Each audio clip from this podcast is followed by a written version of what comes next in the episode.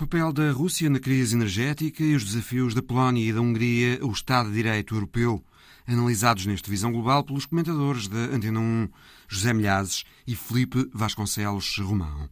A correspondente em Bruxelas, Andréa Neves, traz-nos as conclusões do Conselho Europeu dedicado a esses dois temas. Conversámos com o jornalista Eric Fratini sobre o seu livro, Os Cientistas de Hitler. E déjame decirte que estava escrevendo muitos capítulos del libro y me daba miedo, me daba miedo ver los paralelismos con cosas que están sucediendo en el año 2021. E ouvimos-lo sobre o papel da ciência nas sociedades hoje fortemente marcadas pela Covid e pelas alterações climáticas.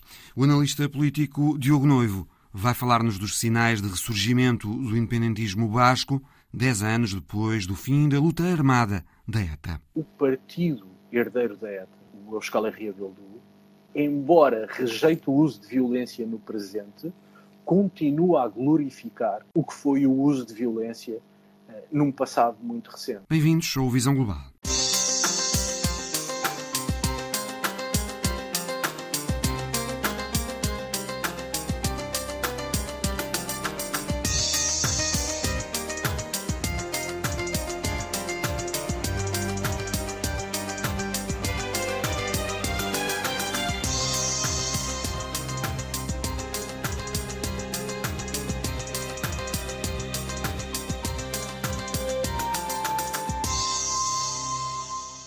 Começamos com as conclusões do Conselho Europeu, que discutiu a crise energética na Europa, com os preços da energia e dos combustíveis a subirem em flecha e os desafios ao Estado de Direito no espaço europeu, colocados pela Polónia e a Hungria.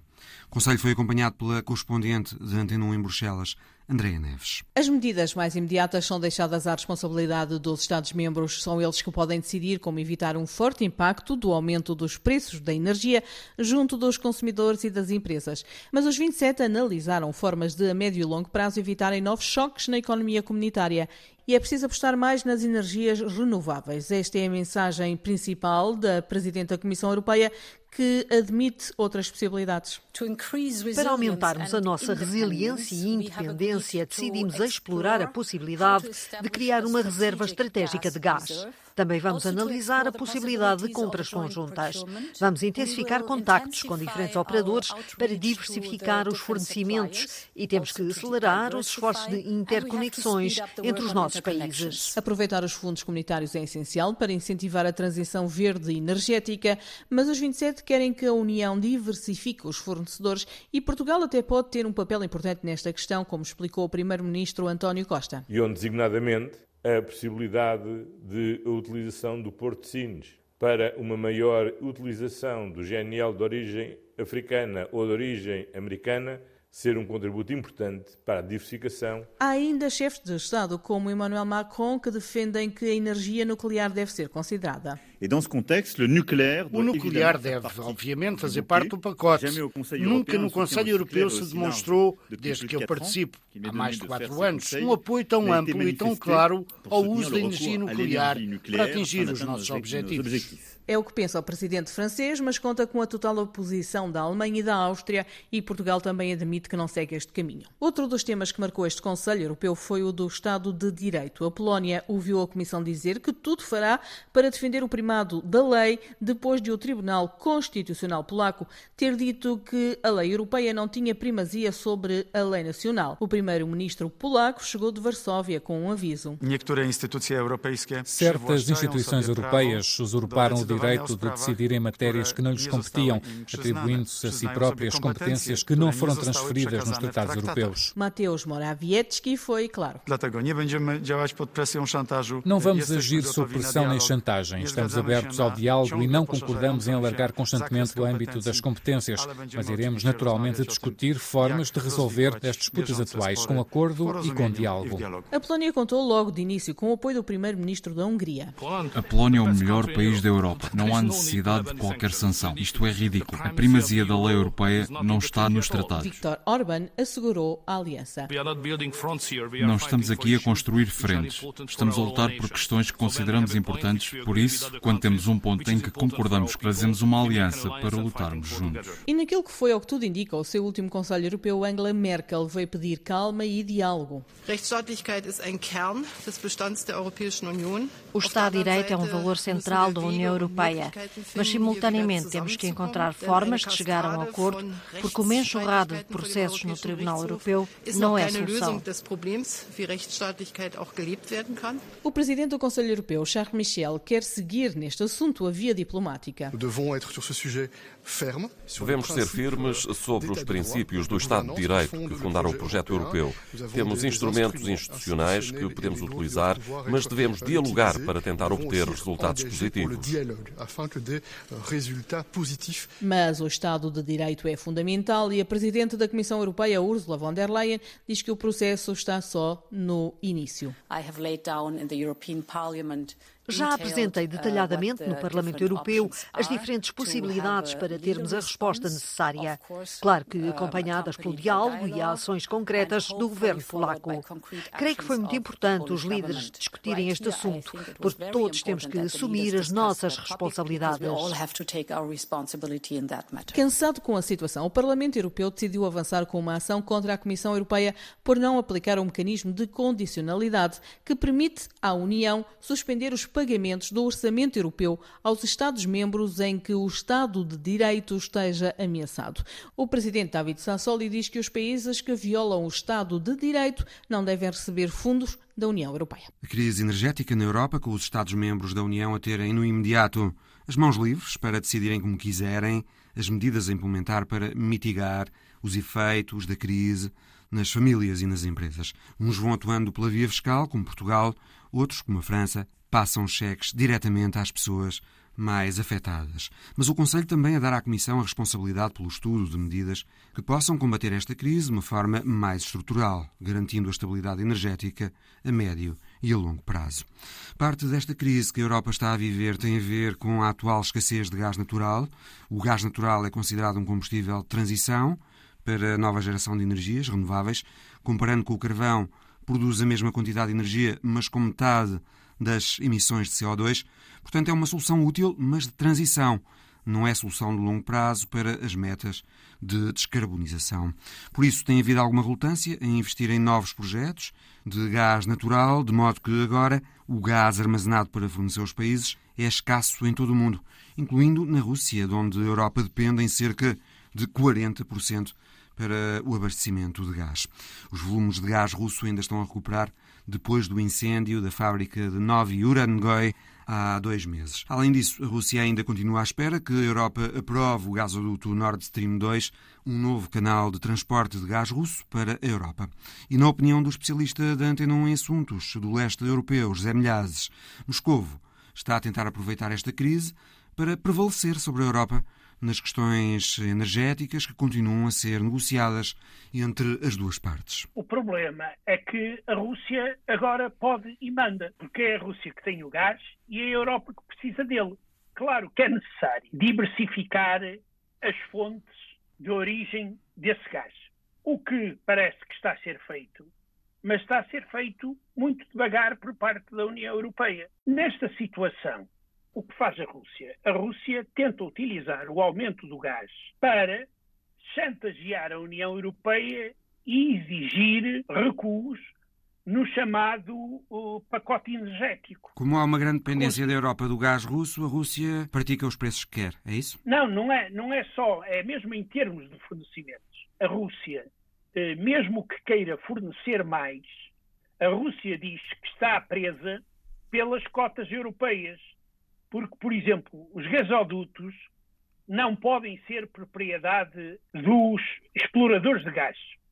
É uma empresa à parte. E depois, nesses gasodutos, deve circular uma certa quantidade de gás da Gazprom, que é o maior produtor, e a outra de outros fornecedores, nomeadamente fornecedores independentes. Ora, o problema é que este, esta questão dificulta uh, os fornecimentos russos à Europa. E o Putin diz: nós temos gás que chegue, estamos disponíveis a aumentar bruscamente o fornecimento de gás, mas a Europa tem que vir ao nosso encontro. Ou seja, a Europa deixou-se prender ao quase monopólio do gás russo dentro da União. Isto não tem a ver também, Zé, com eh, a antecedência com que são feitos os contratos de fornecimento de gás? Ou seja, claro isto não terá a ver também com o facto de eh, a Europa não ter eh, reservado vá, gás russo há mais tempo já, para esta altura? Exatamente. Há contratos com alguns países da, da, da, União Europeia, que são contratos a longo prazo. E então a Rússia está a cumpri-los à linha, não há, não há desvio nenhum. Durante a pandemia, deveriam-se preparar para este tipo de, de, de, de, falhas de gás. Quer dizer, é que é, é certo que é, as relações com a Rússia estão muito mais da União Europeia. Mas é, neste campo, é daqueles campos onde a Europa e a Rússia devem e podem chegar a acordo. Uhum. A não ser que a Europa encontre rapidamente fontes alternativas, o que é difícil. A Europa está a fazer isso, mas as coisas não se fazem num dia. Demora um tempo. Poderá o gás russo vir a ser substituído parcialmente pelo chamado gás liquefeito, mas ainda, ainda, ainda não é possível. A, a, Noruega tem gás, mas não tem quantidades suficientes para a Europa. Há uma coisa interessante aqui que é a posição Portugal e Espanha neste esquema. E eu parece que está para terminar a construção do gasoduto que vai ligar a Espanha à França, porque a Espanha e Portugal estavam afastados, separados do sistema europeu de gás. Ora, neste caso, se esse gasoduto acabar por ser construído, que espero bem que sim, aparecem novas fontes, nomeadamente aumentar as exportações vindas da Argélia, países africanos como a Nigéria, através do porto de Sines ou, ou do, do, do, porto de Cádiz. E, e nesse sentido, a, a União Europeia pode diversificar as suas fontes, mas neste momento tem que chegar a um acordo com a Rússia. Por muito difícil que seja fazer, na era soviética do comunismo, mesmo nos momentos mais críticos, a União Soviética nunca suspendeu os fornecimentos de petróleo e gás para a Europa, porque isso era uma grande fonte de moeda estrangeira. Por isso, é possível encontrar fórmulas que permitam resolver este problema. Comentário de José Milhazes. Com Felipe Vasconcelos Romão analisamos outro assunto espinhoso que foi discutido esta semana no Conselho Europeu, o que fazer com a Polónia e a Hungria, que desafiam o establishment europeu em matéria de Estado de Direito. Filipe Vasconcelos Romão, boa tarde. As desavenças da União Europeia com a Polónia por causa das reformas do sistema de justiça já duram desde que o PIS, o Partido da Lei e da Justiça, chegou ao poder em Varsóvia há seis anos.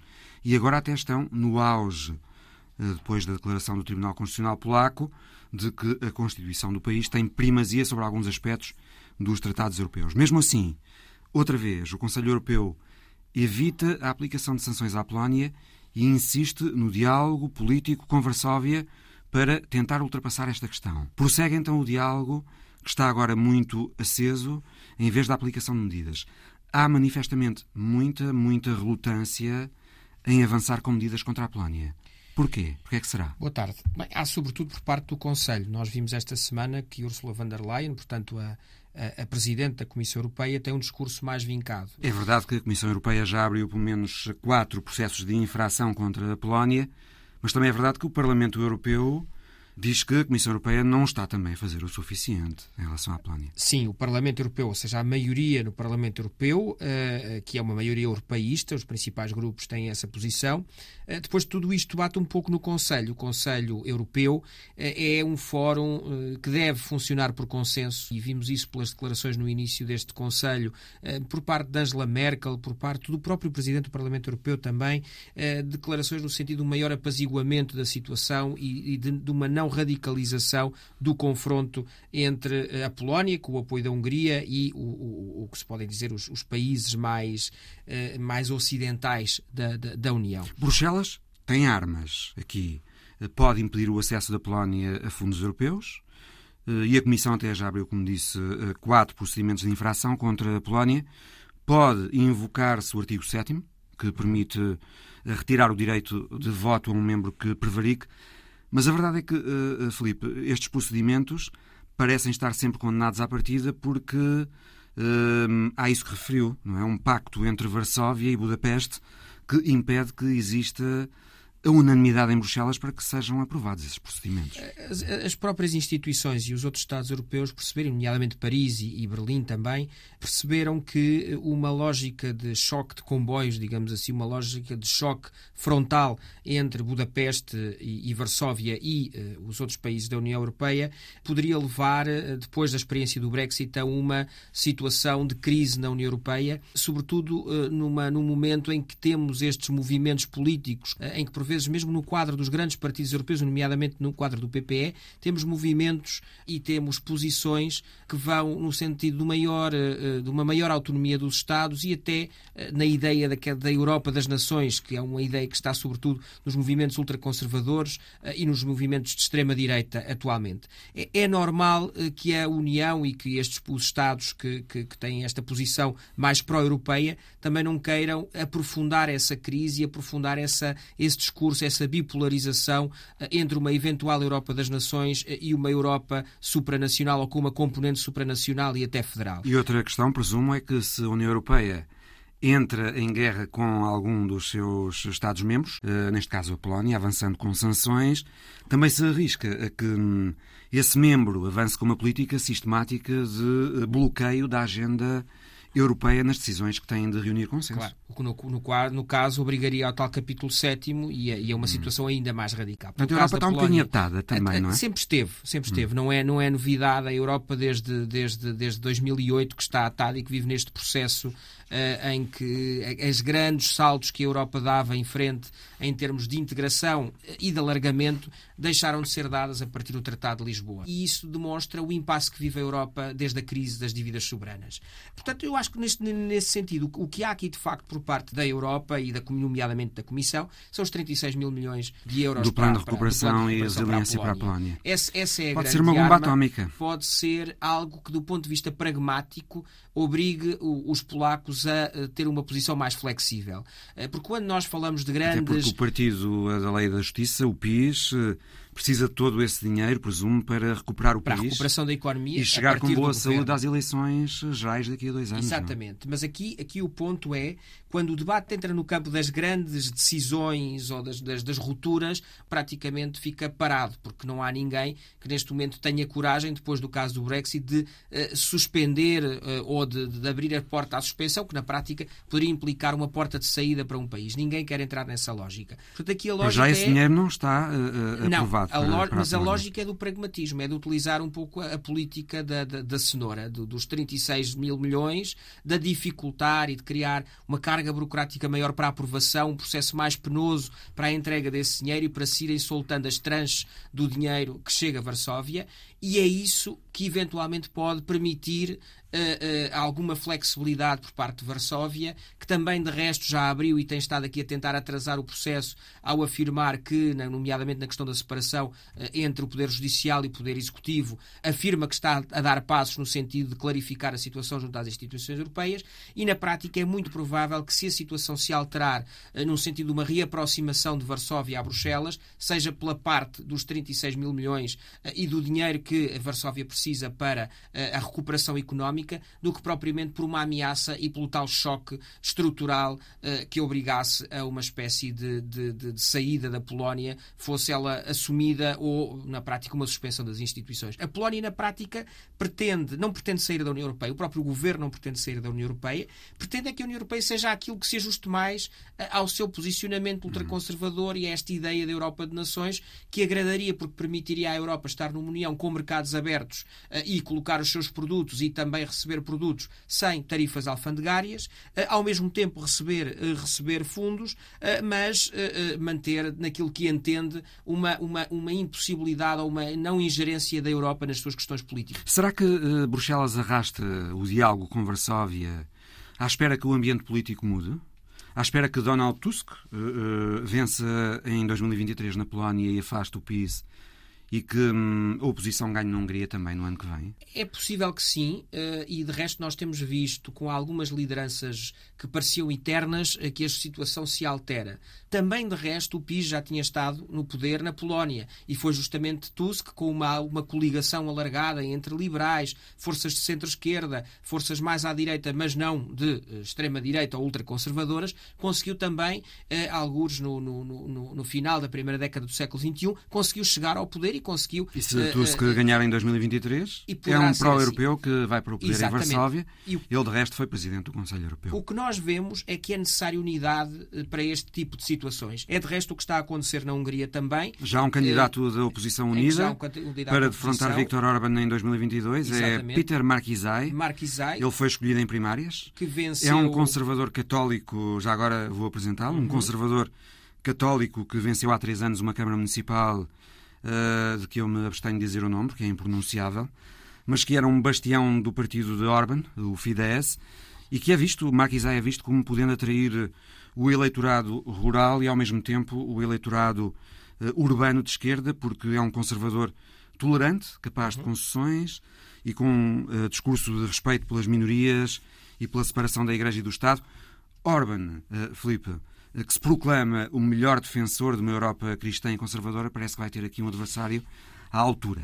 Vai. As sondagens para já uh, dão os dois empatados. Dão empatados. empatados. E o primeiro desafio é logo dos números e do sistema eleitoral. Porquê? Porque Orban, em 2018, com 49 0,27% dos votos, teve 133 sobre 199 deputados, um total de 199 deputados. O que é que isto quer dizer? Que o sistema favorece as maiorias e, uh, e desfavorece claramente a pulverização dos partidos da oposição. O sistema, o sistema húngaro prevê que um partido, para entrar ao Parlamento, precise de 5%, uma coligação de dois partidos de 10% e uma coligação de três partidos de 15% como valor mínimo para chegar. Portanto, a oposição na Hungria vai toda junta ou não tem hipótese? A oposição na Hungria, indo toda junta, tem hipóteses, efetivamente, de vencer e tem hipóteses de, ou pelo menos, de construir um grupo parlamentar muito mais robusto do que tem agora. Estão seis partidos da oposição seis juntos. partidos. Desde uh, os verdes uh, até. Sociais-democratas. Quase à extrema-direita. Passando a uma direita, digamos que conservadora. De facto, parece que seria um alívio para Bruxelas se Marquisai chegasse ao poder na Hungria.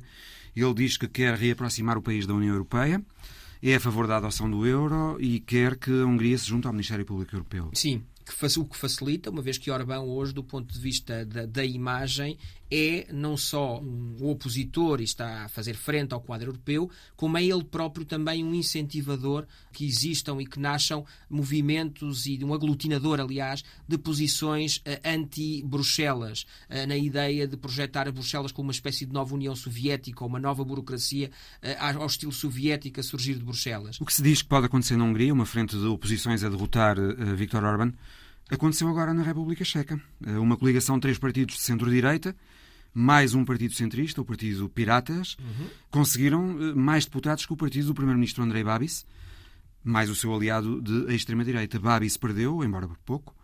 Uh, partidos da oposição unidos têm sempre mais hipóteses, cá está, contra quem está no poder. É verdade. Criou-se o SPOLO, uh, que a tal coligação. a tal coligação, que conseguiu, que não existia, do nada agregando movimentos políticos, sempre com o objetivo pragmático de alterar e de, e de conseguir. Eu, por vezes, parece que mais do que chegar ao poder é conseguir destronar quem está no poder uh, e isto está a surgir. Portanto, eh, de facto, há aqui alterações. Eu julgo que não estamos perante um campo, temos é necessário continuar a estar alerta, porque a democracia não é um dado adquirido em lado nenhum, mas comparativamente ao que foram outros períodos da história, por enquanto, o sistema mostra, demonstra resiliência e demonstra capacidade por parte dos, dos outros partidos, dos movimentos de oposição, tem mostrado capacidade de ajustamento, de adaptação, de entender os sistemas eleitorais e de se ajustar aos sistemas eleitorais, para desta forma, de uma forma, de uma maneira muito prática, conseguir, eh, por vezes, eh, alterar o quadro político que parecia inevitável. Na República Checa, ainda assim, o presidente, Miloš Zeman,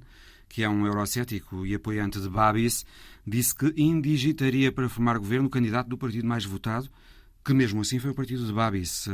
Só que uh, Miloš Zeman, entretanto, foi hospitalizado, já não deve regressar à presidência, e Babis já disse que é uh, a oposição que deve formar governo. Babis não teria votos suficientes no Parlamento para governar. Portanto, tudo indica que a República Checa vai mesmo ter um governo sem Babis. É, e é o fruto, são os sistemas parlamentaristas ou semipresidencialistas a funcionar.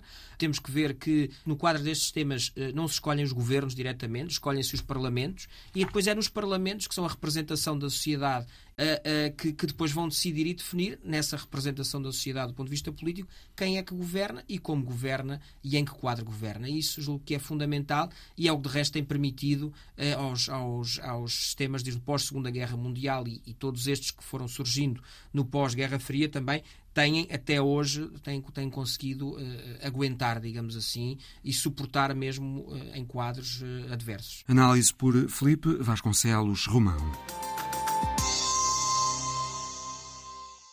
Depois de A Fuga dos Nazis e Hitler morreu no bunker, há um novo livro do jornalista espanhol Eric Fratini sobre a temática do nazismo, agora Os Cientistas de Hitler, também editado pela Bertrand.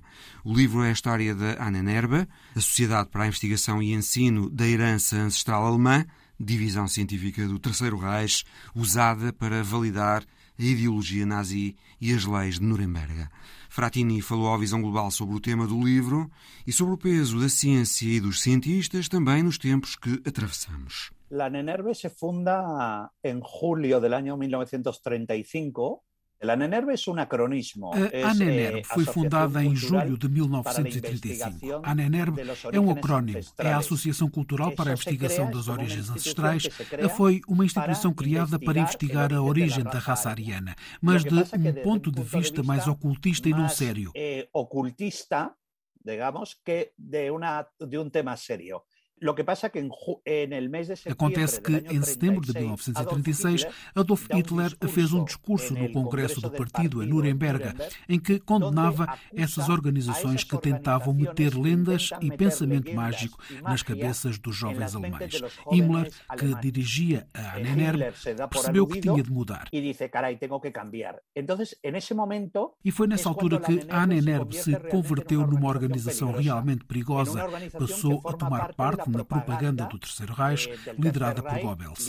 Esta associação o que fazia era juntar os grandes académicos alemães dos anos 30, físicos, químicos, biólogos, médicos ou advogados, com a intenção de que essas pessoas degenerassem os seus conhecimentos para convencer o povo alemão de que era necessário concretizar a solução final, o Holocausto Para el Holocausto judío. Disciplinas como as que referiu já e outras como a antropologia, a arqueologia, a medicina eram utilizadas para apoiar a propagação da política racial nazi. Eh, bueno, de que forma eram claro, utilizadas? Eh, es decir, la NENERVE, por un lado, tú no podías ejercer la medicina o la biología o la investigación Não se podia exercer medicina, biologia ou investigação ou ser membro do Colégio de Advogados da Alemanha se não se pertencesse ao partido nazi. E quem tivesse um posto académico numa universidade privada ou pública não podia trabalhar se não pertencesse à ANENERB. Ou se a ANENERB não lhe tivesse fornecido um certificado de que era um bom professor na perspectiva nazi. Ou se a ANENERB não te havia dado a certificação de que tu eras um bom professor desde de vista nazi. No fundo, ¿vale? o que a fazia era passar certificados de ser um bom alemão.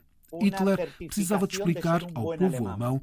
que era preciso matar todos aqueles alemães que estavam classificados como subhumanos, incluindo crianças com síndrome de Down ou alemães que estavam em instituições psiquiátricas. Era preciso liquidá-los. E porquê? Porque eram aquilo que Goebbels chamava bocas inúteis. Claro que para isso era preciso convencer o povo alemão, porque essas crianças e esses velhos estavam em e instituições psiquiátricas. Eram cidadãos alemães. Não eram judeus, ciganos ou polacos. E era preciso liquidá-los. Foi então a ANNR que começou essa campanha que culminaria na morte de quase 250 mil alemães, ainda antes da Segunda Guerra Mundial. A ANNR foi declarada organização criminal em 1946, entretanto. Sim, assim é. Exatamente, porque, claro, a partir do ano 40 ou 41, a ANNR ficou a cargo da investigação médica, da investigação científica médica militar. Foi quem liderou os programas de investigação militar com prisioneiros de campos de extermínio. São os que levam a cabo, os que lideram os programas de investigação militar con prisioneros de campos de exterminio. Eh, por exemplo, todos conhecemos o caso de Mengele, é o mais conhecido. Mengele pertencia à divisão científica da ANENERB, como biólogo e perito em genética. Mengele é o médico de Auschwitz. Exatamente, ele era, el, era, el, era el jefe médico de Birkenau. Ele era o médico-chefe em Birkenau, o segundo campo de Auschwitz. Mas também houve o Dr. Klaus, que era chefe responsável médico de Mauthausen, que fez investigações juntando crianças gêmeas pela coluna vertebral através de intervenções cirúrgicas.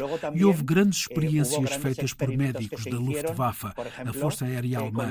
Por exemplo, metiam prisioneiros prisioneiros nos campos despidos dentro de água gelada, com o único objetivo de perceber quanto tempo levavam a morrer por hipotermia. que tinha era calcular que tempo tardavam em morrer por hipotermia.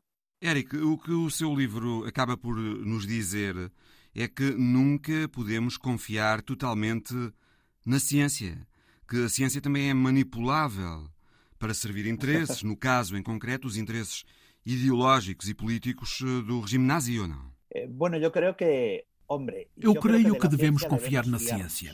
Por exemplo, conseguimos reduzir a mortalidade por Covid no mundo graças à ciência. Também graças à investigação dos cientistas, o cancro da mama tem hoje uma taxa de sobrevivência de 85% e 15% de mortalidade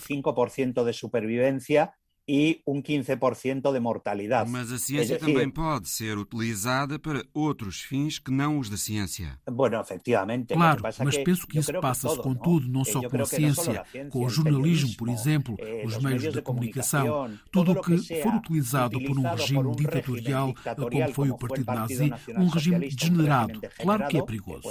certamente peligroso. A ciência não eh, pode ser manipulada também em democracia? Totalmente, claro. Também, claro. Tivemos a Covid, sabemos a manipulação política que foi feita por muitos governos. Por exemplo, o governo espanhol que manipulou completamente os dados científicos relativamente ao número de mortos em Espanha. Espanha. Eh, quando se calculava que em Espanha o Instituto de Estadística quando o Instituto de Estatística espanhol estimava que havia aproximadamente uns 150 mil espanhóis mortos pela Covid, o governo decidiu que eram só 20 mil e continuou a falar em 20 mil. Mas o problema maior foi a imprensa espanhola ter participado nessa propaganda, apoiou as teorias do governo. A imprensa também se degenerou. O perigo não é só a ciência quando é manipulada por interesses políticos é a ciência e são os laboratórios farmacêuticos que obedecem a interesses privados. Nenhum laboratório está em mãos públicas, estão todos nas mãos de acionistas que querem ter lucro, como é óbvio.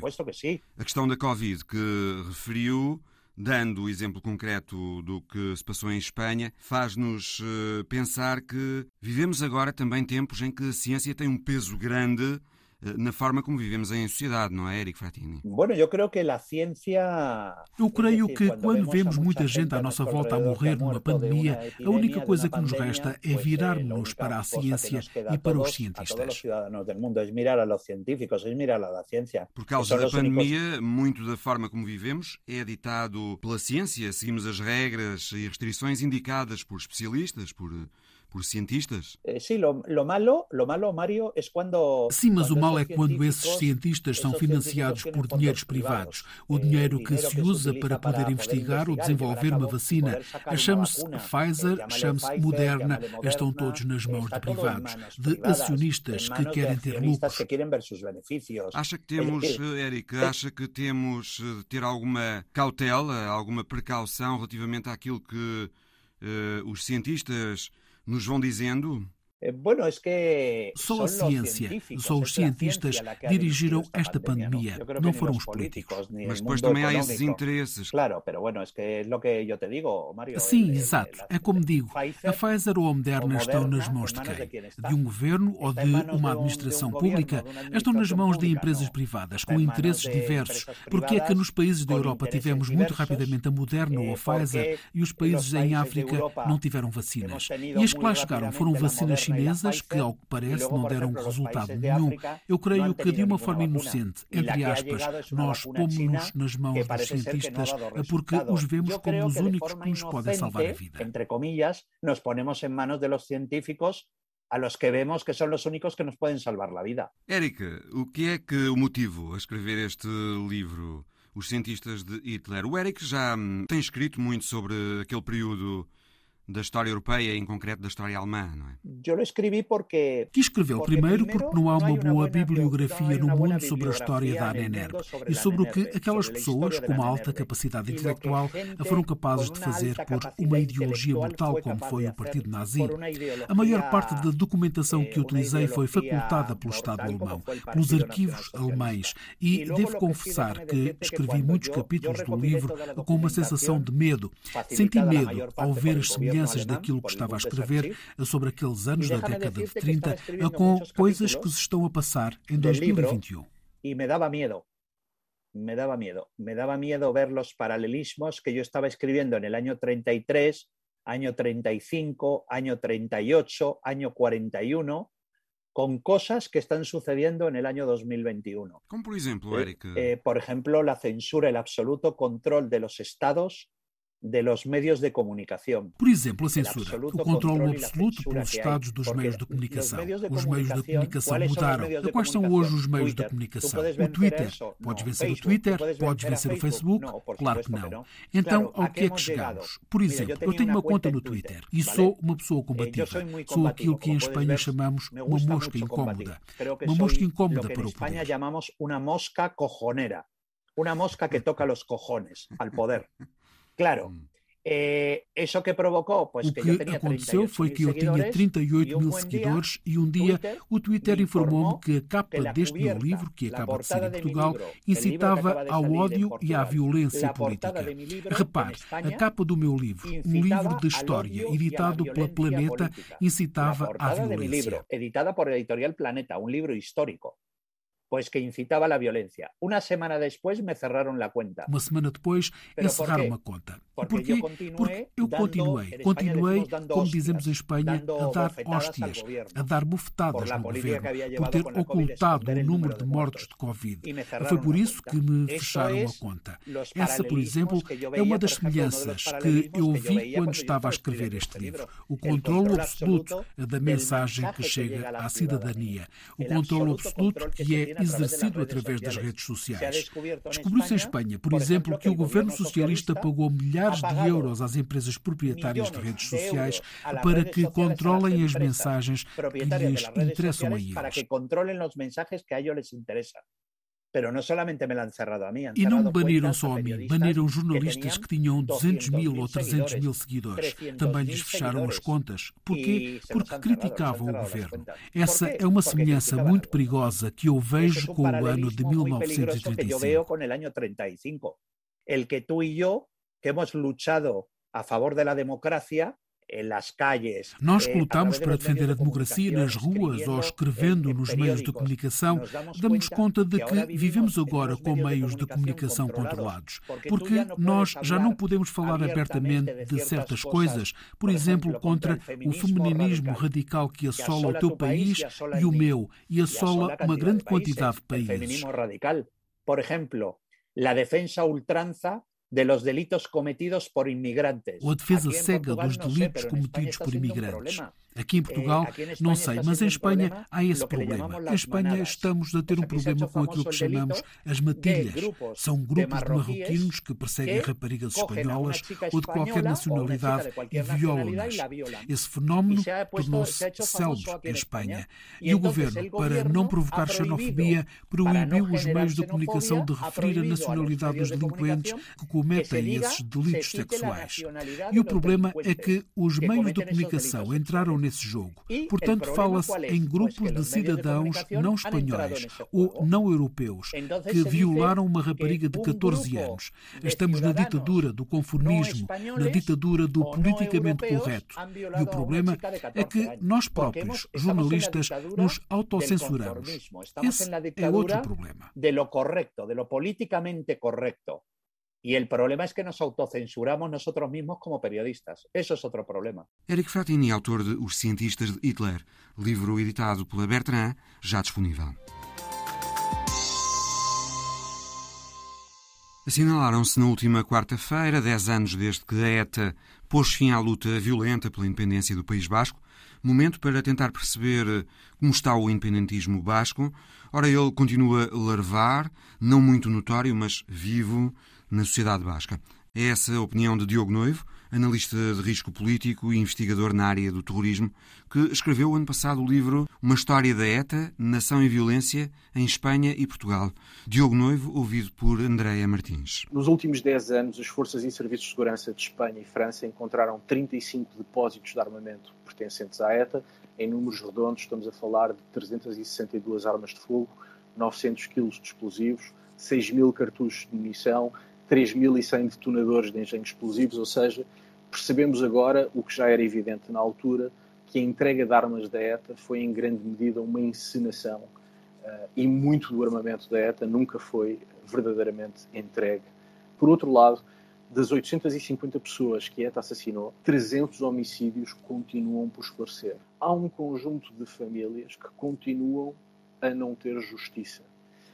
E os herdeiros político-partidários da ETA continuam a não querer colaborar com a justiça para esclarecer, entre outras coisas, esses 300 crimes que continuam uh, por esclarecer. Por outro lado, e esse parece-me um dos lados uh, mais preocupantes dos últimos 10 anos, é uh, a normalização de umas cerimónias que se chamam Onguietorri. Onguietorri, em euskera, em basco, significa boas-vindas. São cerimónias de acolhimento dos membros da ETA que são libertados da prisão. As cerimónias acontecem em ruas, em avenidas, em praças públicas, uh, em que uh, estes membros da ETA são acolhidos como godárias, isto é, como guerreiros, e como presos políticos.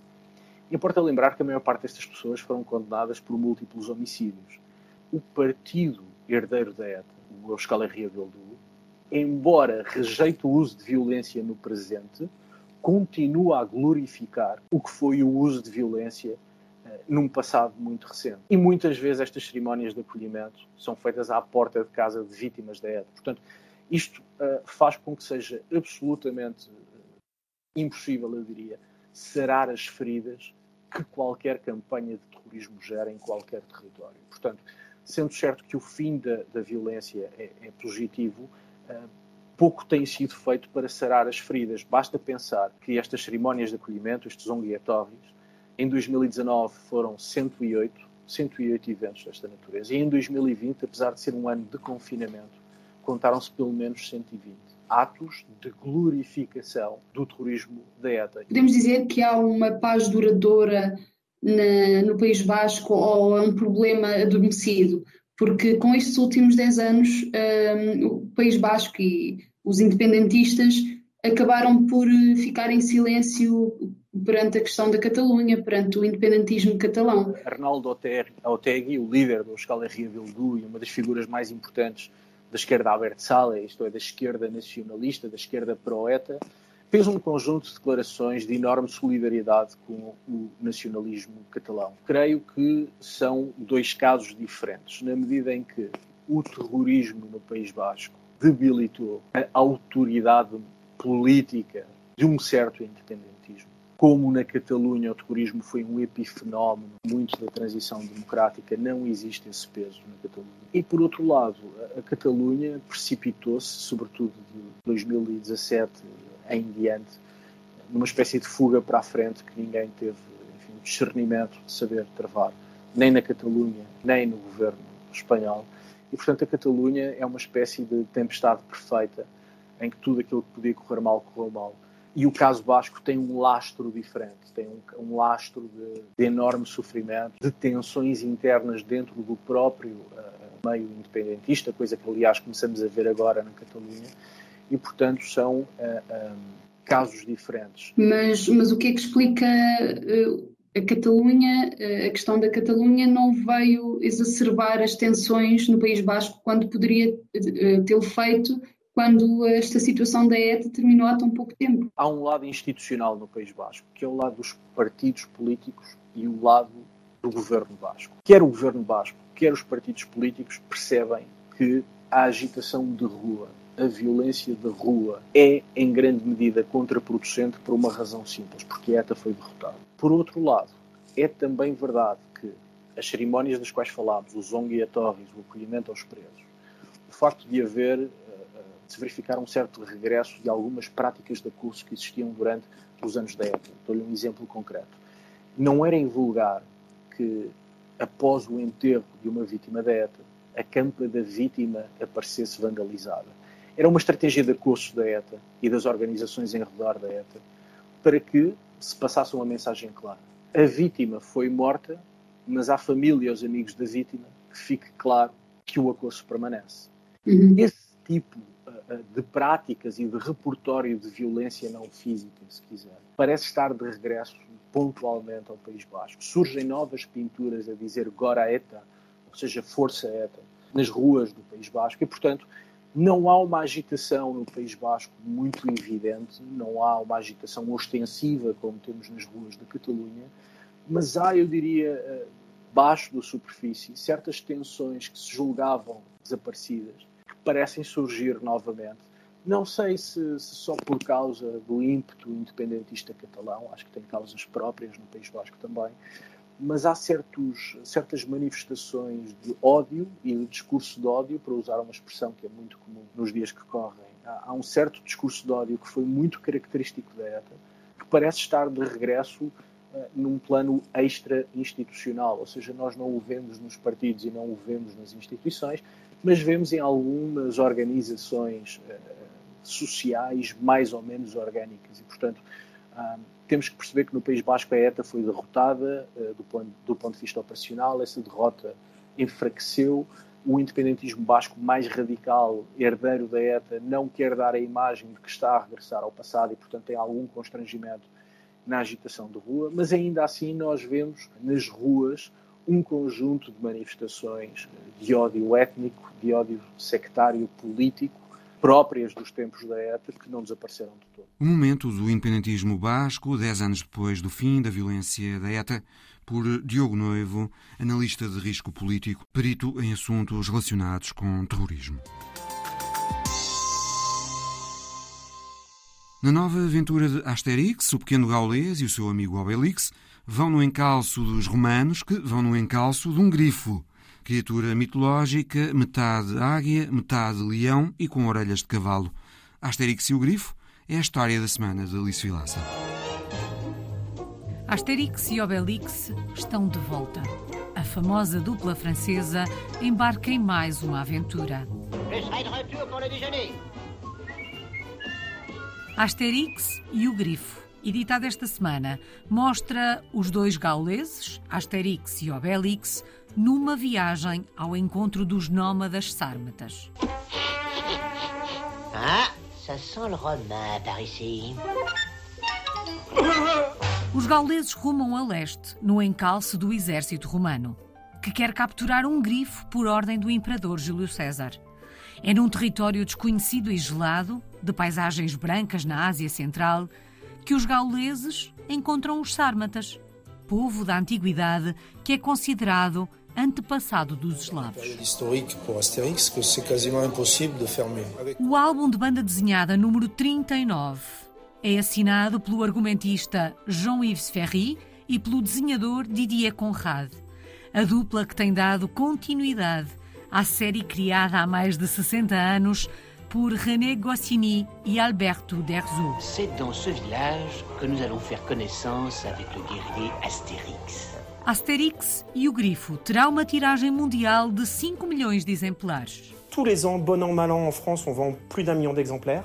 Com edição simultânea em vários países, incluindo Portugal, onde sairá em língua portuguesa e em mirandês. Pour un personnage qui a 60 ans, il est encore, euh, il est encore bien gaillard. 60 anos depois da primeira publicação, Astérix e Obélix são um fenómeno intergénérationnel. Au bout de 60 ans de parution, euh, provoque toujours l'engouement de nos clients, qu'ils soient petits ou grands. Euh, c'est un phénomène quasiment. A história da semana de Alice Vilaça. O Visão Global volta para a semana. Até lá.